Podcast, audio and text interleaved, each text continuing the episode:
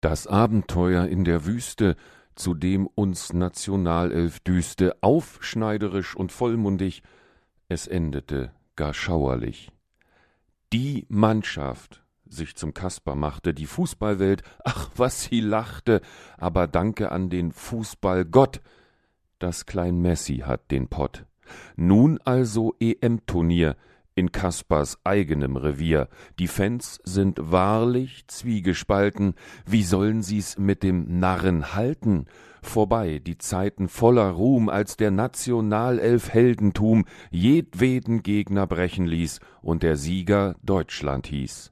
Das Trikot mit Bundesadler, überall ein Verkaufsschlager, Fans mit stolz geschwellter Brust, das war einmal, heut herrscht Frust. Selbst Losglück löst kaum Jubel aus. Schottland, Ungarn, Schweiz, welch Graus. Die Bravehearts schnallen die Kilte enge, fröhlich rein in das Gemenge. Nach dem Auftakt heißt es dann, jetzt ist wieder Ungarn dran, wie in München vor drei Jahren. Da war die Sache schon verfahren. Und zum Schluss die Eidgenossen, Rüdli schwur, ganz unverdrossen, Angst hat keiner von den dreien, fragt sich nicht sein oder sein, wieder aus nach Gruppenphase, dort im Pfeffer liegt der Hase, oder reicht es wieder Male für ein hübsches Halbfinale? Gegen Frankreich nicht so schlecht, auch Old England wär mir recht.